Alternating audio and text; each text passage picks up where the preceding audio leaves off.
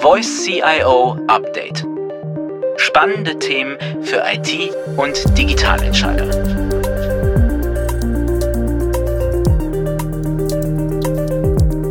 Herzlich willkommen zu unserer heutigen Sendung. Wir sprechen über Security und darüber, wie viel Cybersecurity ausreicht für ein Unternehmen. Dazu haben wir Jimmy Heschel eingeladen, den CISO von Red Bull. Herzlich willkommen, Herr Heschel. Schön, dass Sie da sind. Willkommen auch von meiner Seite. Dann steigen wir am besten gleich in das Gespräch ein. Herr Heschel, wie wird man eigentlich CISO? Ich ver verwechsel das immer oder nicht verwechsel, aber ich verspreche mich da immer. Wie wird man eigentlich CISO und wie, wieso braucht Red Bull diese Funktion? CISO wird man, glaube ich, durch, wie, eigentlich in jedem Job, durch Passion, durch Freude an der Arbeit, durch der Überzeugung, dass das, was man hier macht, als Security-Verantwortlicher oder als Projektmanager, als Finanzverantwortlicher, als Compliant Manager, als Auditor, als, welche Rolle man auch immer hat, aus der eigenen Überzeugung, dass das, was man macht, wichtig ist und gut ist und sinnvoll ist fürs Unternehmen und für die Organisation. Und so entwickelt man sich, glaube ich, auch im Laufe seines Lebens oder seiner Berufskarriere. Und ich habe ganz klar nicht als CISO gestartet, sondern als klassischer IT-Mensch von Systemplanung, Entwicklung, Netzwerke, Internet-Development, diverseste andere Themen und Aufgabengebiete, die mit in der Informationstechnologie halt äh, notwendig sind, war lange Consultant zu diversesten IT, IT-Management, IT-Governance-Themen und habe mich dann irgendwann einmal auf das Thema Informationssicherheit fokussiert, allerdings ohne mich äh, auf Zertifizierungen und die Compliance-Ecke zu stürzen, sondern Sicherheit um der Sicherheit willen, also mich darum zu kümmern, dass die Informationen und Daten innerhalb vom Unternehmen bleiben. Also eher eher von der technisch, eher von der technischen Seite her sich dem Thema genähert und nicht so sehr von der Compliance, äh, von der Compliance-Seite. Habe ich das so richtig verstanden? Also aus Motivationsgründen, nicht von der Compliance-Seite, weil das, weil kann man, das kann man ja. verstehen, finde ich. Ja, com, com, genau, com, Compliance ist für mich einfach immer zu wenig. Compliance ist, hm. ich habe das Mindestmaß erreicht, das mir der Gesetzgeber vorschreibt, aber das sagt noch lange nichts, dass das ganze Thema auch sinnvoll ist. Ich kann mhm. zum Beispiel compliant Kennwörter haben. Zum Beispiel, wenn ich, wenn ich das Kennwort Passwort mit großem P, kleinem a, 2 Dollar, einen W, einer 0, R und T schreibe, also so in Lead Speech wie ein Hacker, dann ist es wunderbar compliant, weil es halt die Mindestlänge hat und Groß-Kleinschreibung und Sonderzeichen und alles toll. Und jeder klopft mir auf die Schulter und sagt, nein, tolles compliant Passwort. Aber es ist einfach doof, so ein Passwort zu verwenden es gibt einfach meines Erachtens ganz unterschiedliche Zugänge zu, zu diesem Thema. Und der sinnvolle und sinnhafte Zugang, das ist etwas, was ich mir immer auf die Fahne geschrieben habe. Und ich diskutiere auch sehr gern und sehr oft mit Auditoren über überbordende Maßnahmen, sinnlose Maßnahmen, die man einfach dann nicht macht. Ich bezeichne das dann auch, auch als Security-Folklore. Die kann man machen, bringt aber eigentlich niemandem was. Also wenn man Zeit hat, ja, dann machen wir das auch noch aber es bringt eigentlich nichts. Mhm. Wieso braucht Red Bull ein CISO? Ich glaube, Red Bull, wie fast jedes andere Unternehmen auch, handelt mit Informationen oder hat ihre Geschäftsprozesse über Informationen, ob das jetzt bei uns die Getränkeproduktion, die Vermarktung ist oder das Marketing äh, auf diversen Social-Media-Kanälen bis hin zu ja, Spielerentwicklungen von Fußballakademien. Überall fallen Daten an und die Daten werden verarbeitet und die Daten werden behalten, analysiert. Immer mit dem Zweck, dass man sein Geschäft, das man macht und das man aus gutem Grund macht, besser macht. Und natürlich gibt es Begehrlichkeiten, auf diese Daten zuzugreifen von extern. Aber es ist einfach die Grundaufgabe jedes Unternehmers, auf die Daten, die dem Unternehmen gehören und die Teil äh, vom Unternehmensasset sind, aufzupassen. Mhm. Und ich glaube, es wäre grob fahrlässig, wenn eine Organisation wie Red Bull niemanden hat, der sich um dieses Thema Security methodisch auch kümmert. Mhm. Wie, wie groß ist denn bei Red Bull die Sicherheits, Sicherheitsabteilung, also die Security-Leute, wie viel sind das? Ja, ist ganz, ganz schwer zu sagen. Also wir haben in der, in der Informationssicherheit, also in, in meiner Abteilung sind wir zehn Personen. Allerdings, es ist ja nur ein kleiner Ausschnitt von den Leuten, die wirklich Sicherheit machen. Weil Sicherheit macht jeder, der eine Webseite entwickelt und sich einmal zurücklehnt und sagt, na, wie kann ich jetzt den Zugang zu dieser Webseite auch besser gestalten und sicher gestalten? Und diese FTEs kann man kaum zählen. Es gibt auch andere Organisationseinheiten, Legal-Abteilungen zum Beispiel. Und wie groß ist die richtige Größe einer Legal-Abteilung? Ich würde jetzt aus dem Bauch sagen null, weil im Optimalfall jeder Mitarbeiter, der einen Vertrag abschließt, genug Sachverstand und, und, und, und, und inhaltlichen und juristischen Verstand hat, um diesen Vertrag wasserdicht zu machen. Also eigentlich brauche ich gar keine Legal-Abteilung, aber in der Realität brauche ich doch eine. Mhm. Und so ist es immer auch eine Balance. Ganz kurz, Sie machen das ja ein bisschen wie eine Fußballmannschaft, die aus Sturm, Mittelfeld und Verteidigung besteht. Wenn man jetzt sagen will, die Security ist die Verteidigung, der Trainer sagt, eigentlich beginnt die Verteidigung schon bei den Stürmern ganz vorn. Äh, wie, schaff, wie schaffen Sie diese Awareness bei Ihren Leuten? Äh, gibt's da, äh, gibt's da eine ganz eine schöne, eine schöne Aussage, die man, die man leicht und schnell verstehen kann. Die Awareness ist, ist meines Erachtens immer so, ich, ich mache mit meiner Abteilung nicht Security. Security machen die Leute, die die Systeme betreiben, entwickeln und auch die Leute, die die Systeme verwenden. Denn im Endeffekt ist der Enduser, die Enduserin, entscheidet, gebe ich diese Information per Mail an Dritte weiter oder nicht. Die Firewall zwischen den Ohren ist viel, viel wichtiger als die technischen Firewalls, die irgendwo in den Netzwerken herumhängen. Mhm. Und meine Aufgabe ist, virtuell auf den Schultern der entsprechenden Personen zu sitzen und das gute und schlechte Gewissen darzustellen und zu sagen, ja, okay, das macht Sinn. So wie im Sport, mhm. im, in, der, in, der, in der Angriffsreihe es einfach sinnvoll ist, starkes Pressing zu betreiben, weil ich mir dadurch meine Abwehrreihen einiges entlaste. Mhm. Okay. Red Bull ist ja ein sehr außergewöhnliches Unternehmen. Sind auch die Bedrohungen und die, ja, die, die Security-Szenarien, die sie spielen müssen, sind sie, sind die ebenfalls ungewöhnlich oder erleben sie das Gleiche, was andere Unternehmen auch erleben, security-mäßig? Also ich sage jetzt einmal, dass es wahrscheinlich das Gleiche ist, was andere Unternehmen auch erleben, allerdings mit ein paar Spezialitäten. Wir haben durch unsere Internationalität, also wir sind in fast allen Ländern dieser Erde präsent.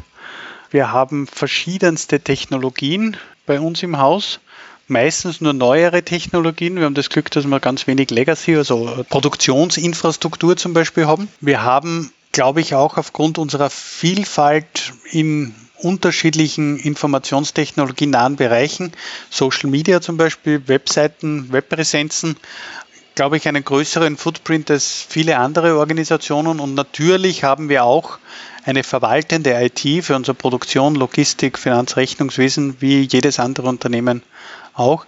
Und natürlich treffen uns auch die Vielfalt der unterschiedlichen Angriffe und Angriffsszenarien und Angriffsmöglichkeiten wir versuchen halt immer etwas smarter darauf zu reagieren als andere Organisationen, die sich dann eben hinter großen Zertifizierungen und TISAX und Co. und Anforderungen verstecken und dann glauben, sie sind sicher. Mhm. Äh, können Sie uns vielleicht ein, zwei Beispiele nennen für äh, eher außergewöhnliche Attacken? Ja, außergewöhnliche, ja, für manche Organisationen sind außergewöhnliche Attacken durchaus gewöhnlich. Wir haben zum Beispiel sehr oft Events, das heißt, mhm. da gibt es irgendeinen Fallschirmsprung-Event zum Beispiel in Brasilien und da gibt es eine Webseite dazu. Und nach diesem Fallschirmsprung-Event ist der Event vorbei und die Webseite besteht nach wie vor. So Webagenturen sind sehr gut und sehr kreativ im Aufbau und Betrieb von Webseiten.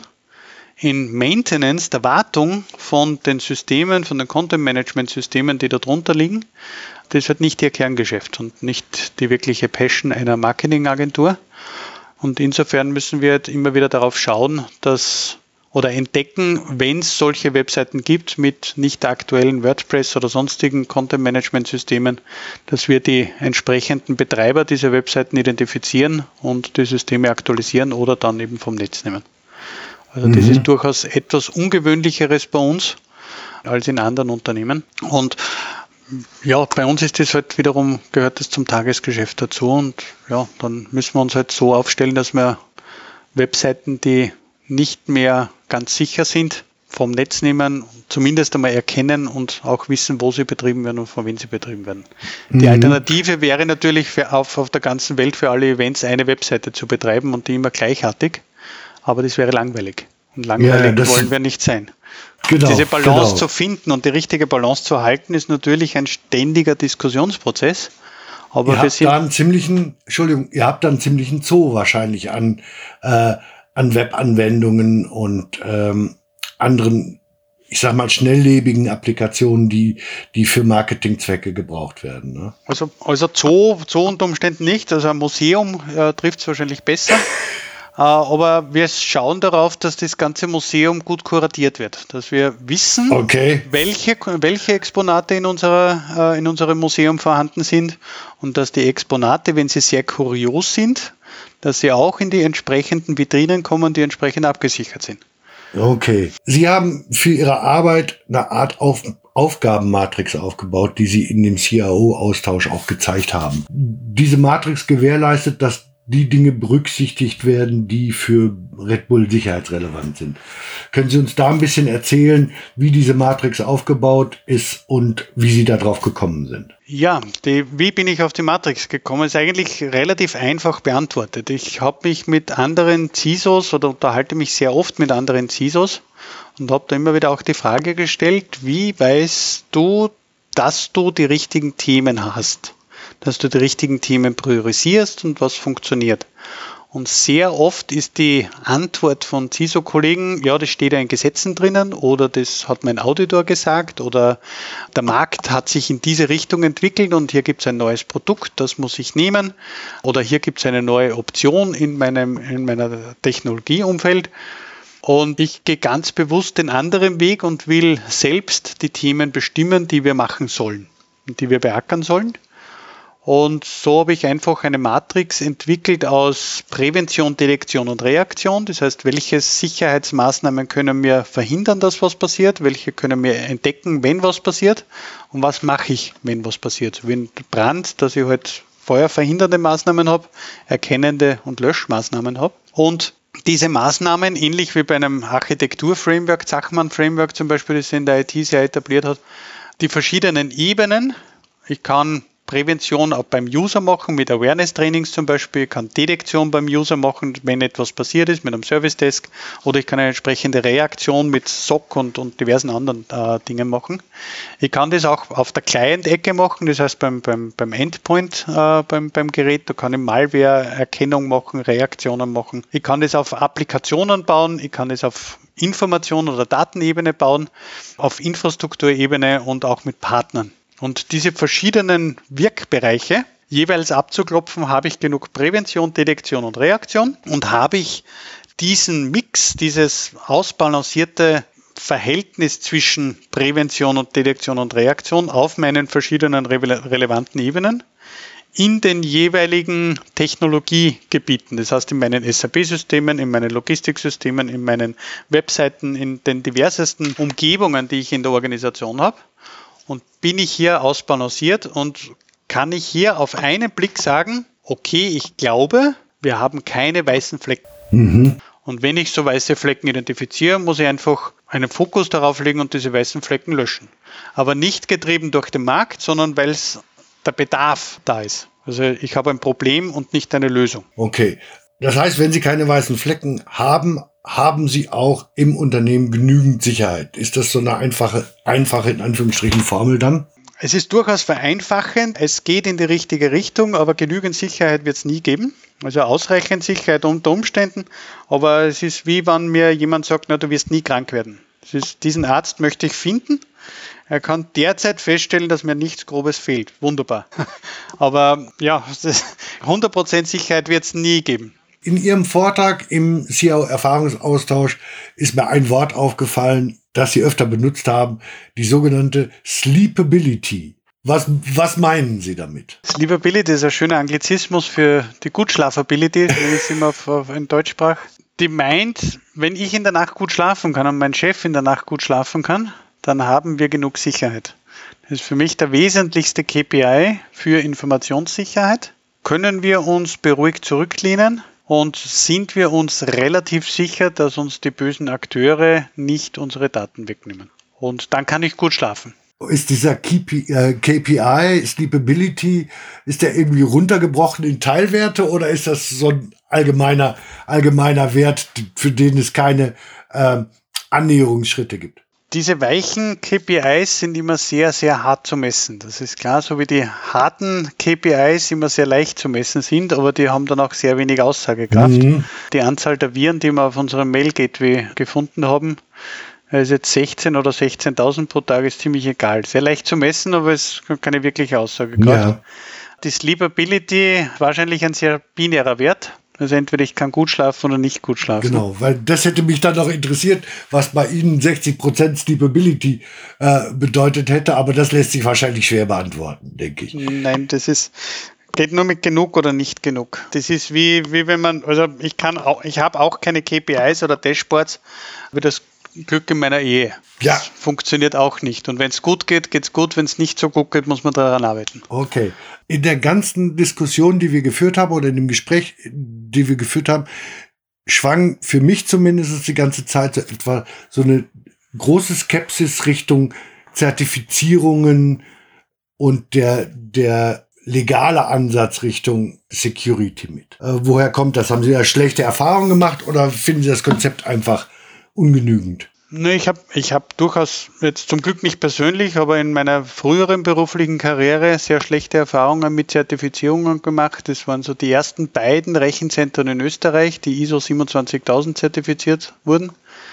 Da hatte ich dann das Glück oder Pech, als Auditor selbst dann danach ins Rechenzentrum zu gehen und bei beiden war innerhalb von zwei Tagen wiederum waren massive Schwachstellen da. Also so wie Default-Kennwörter auf Datenbanken unter den SAP-Systemen, wo man dann mit Scott Tiger bei einem Oracle-System Vollrecht über die Datenbank hat.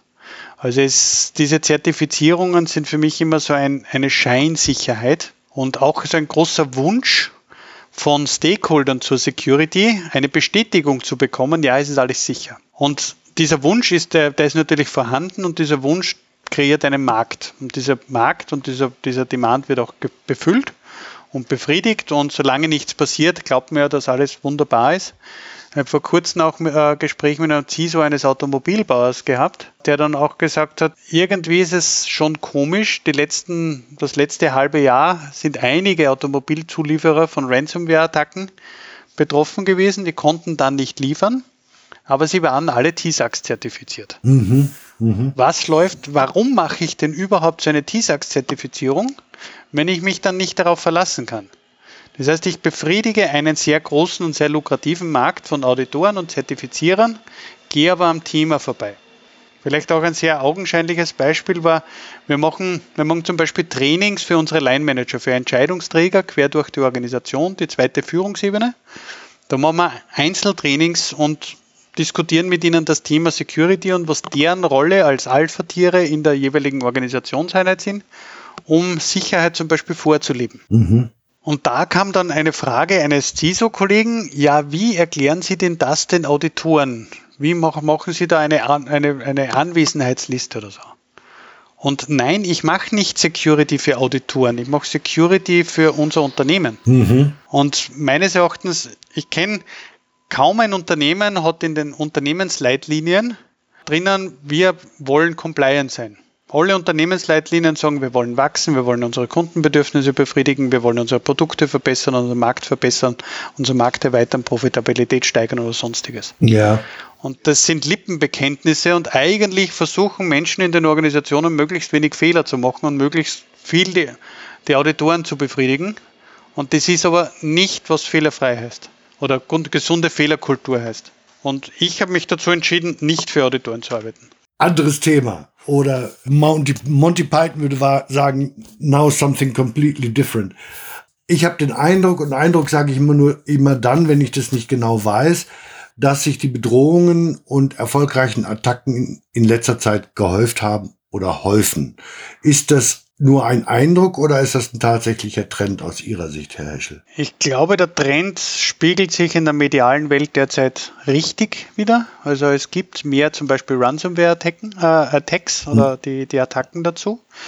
die sind sicherlich mehr und auch plakativer geworden und auch finanziell schadhafter für die Organisationen und auch für den Betrieb der Organisationen um einiges schädlicher, als es noch vor zwei, drei Jahren war. Also die Eintrittswahrscheinlichkeit und die Schadenshöhe von so erpresserischen Angriffen ist massiv gestiegen, nicht nur in der medialen Aufmerksamkeit, sondern auch, wenn man sie in der CISO-Community unterhält. Also mhm. das ist sicherlich massiv gestiegen. Die letzten zwei Jahre war auch immer wieder ein erhöhtes Corona-bedingtes Cybersecurity-Risiko da. Das ist zum Beispiel etwas, was ich überhaupt nicht unterschreiben kann. Weder aus meiner persönlichen Erfahrung noch aus Benchmarks von, von anderen Organisationen. Also hier wird, glaube ich, versucht, medial wiederum Aufmerksamkeit zu erregen, weil Security doch auch ein großer Markt ist.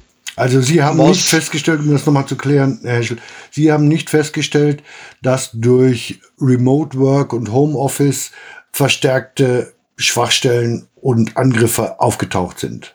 Richtig, ja. Also okay. natürlich Angreifer verwenden jedes mögliche Mittel, um, um, um eben ja, Unternehmen oder, oder Mitarbeiter von Unternehmen auf den Rücken zu legen. Und natürlich wird auch hier Corona verwendet, um zu argumentieren, ich muss jetzt, weiß ich nicht, den Treiber auf, auf, auf deinem Laptop, weil ich bin ja vom Service Desk mhm. von der Microsoft, äh, muss den Treiber da aktualisieren. Das ist, da ist aber Corona eines von, von vielen, vielen Argumenten. Mhm. Also ich glaube auch nicht, dass aufgrund der Existenz von DHL die SMS, die Bedrohungs-SMS oder, oder die, die falsche SMS mit Phishing-Links DHL in die Schuhe geschoben werden sollen, sondern das ist einfach, ja, die, die Bösen dieser, dieser Welt verwenden einfach jegliches Argument, um, um durchzukommen, ja, ihre, ne? ihre mhm. Machenschaften da, da unterzubringen. Ja. Mhm. Okay. Welche aktuelle Entwicklung im Sicherheitsbereich oder im Bedrohungsbereich sehen Sie als die gefährlichste oder bedrohlichste an? Zwei bedrohliche hier aus meiner Sicht. Das eine sind die Ransomware-Attacken, die durchaus immer, immer häufiger werden und, und äh, wie gesagt auch immer höheren Schaden für die Organisationen verursachen.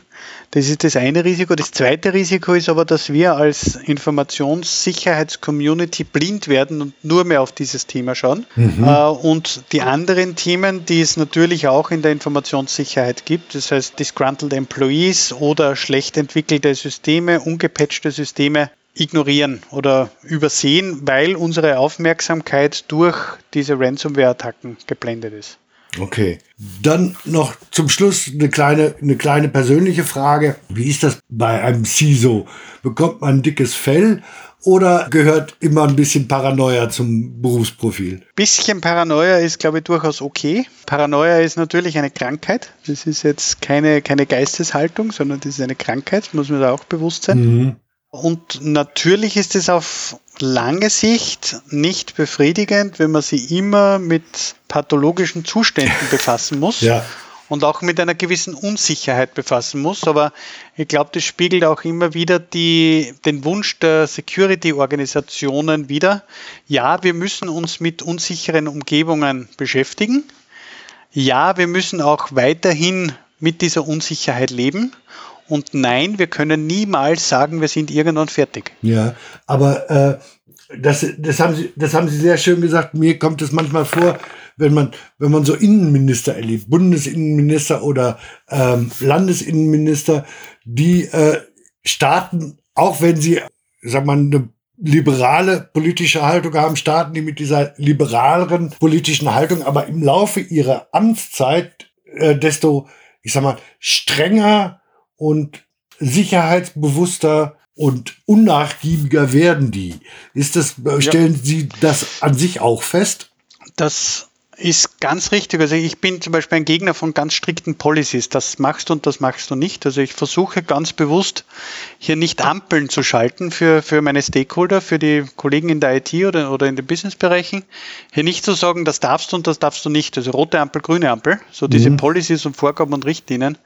Ich versuche hier ganz bewusst den Kreisverkehr zu fördern, wo ich die Autofahrer, die im Kreisverkehr teilnehmen, erziehe, mitzudenken, Rücksicht zu nehmen, ihre Rechte zu kennen, ihre Pflichten zu kennen und den Verkehr möglichst fließen zu, zu lassen. Mhm. Und ich muss mich immer wieder zurücknehmen, weil es wäre sehr einfach, hier und da eine Ampel aufzustellen. Ja. Aber das löst das Problem nicht dauerhaft. Ja. Das ist immer die, die Entscheidung, die man treffen muss. Okay, muss ich jetzt mit der Ampel rein oder mit der, mit der Kelle und ein Auto rausziehen? Ja, ja. Oder muss ich grundsätzlich meine, meine Kreuzung umbauen? Und der einfachere Weg für die Security ist meistens die Kreuzung umzubauen und nicht nur Ampeln, sondern vielleicht auch noch Schranken zu machen, dass da ja keiner mehr drüber fahren kann. Aber für die Flüssigkeit des Verkehrs ist das einfach kontraproduktiv. Und da muss ich mich selbst immer wieder zurücknehmen, weil ja, es wäre leichter, hier eine Policy vorzugeben oder klare Richtlinien vorzugeben und dann mit Audits das auch noch zu erschlagen. Mhm. Aber das Unternehmen lebt davon, kurios, schnell, agil, flexibel zu sein und nicht nur sicher zu sein. Und diese Balance zu finden und zu halten, ist halt immer schwierig. Gibt es da, gibt, gibt's da einen Trick, Herr Heschel, wie Sie sich selber zurücknehmen? Gibt es da irgendwie ein Codewort, Blumenkohl oder ähnliches, das Sie sich dann immer wieder vorsagen? Oder wie funktioniert das? Ich glaube, das funktioniert immer nur im Dialog und im Austausch, auch mit, mit IT-Kollegen, mit, mit dem CIO, wo einfach ja zu viel, zu wenig ausbalanciert wird. Mhm. Ich glaube, es gibt keinen Trick und keine äh, keine einfache Lösung. Es gibt einfach dieses Silver Bullet, dieses einfache Mittel, das überall hilft. Das gibt es leider nicht. Ich glaube, es gibt sehr viele, die Schlangenöl verkaufen und sehr viel Geld dafür verlangen, aber ich habe noch kein wirksames Schlangenöl gefunden. Man einfach sagt, okay, dieses Tool, diese Methode, dieses Werkzeug löst mir das Problem. Mhm. Leider, wenn es jemand findet, bitte, bitte mir, Bescheid, schicken. Bescheid sagen. Das hätte ich gerne. All, alles klar. Dann bin ich am Ende mit meinen Fragen, Herr Heschel. Ganz, ganz herzlichen Dank für Ihre Antworten und für die vielen Bilder, die Sie uns auch gegeben haben. Die helfen sehr, diese komplexe und teilweise eben auch sehr abstrakte Geschichte besser zu verstehen. Ganz herzlichen Dank ja. für das Gespräch und Ihnen, liebe Zuhörer, ganz herzlichen Dank für Ihre Aufmerksamkeit und unsere Podcasts können Sie über unsere Webseite downloaden oder auch über Spotify und iTunes. Ganz herzlichen Dank, bleiben Sie uns gewogen und tschüss, bis zum nächsten Mal. Danke.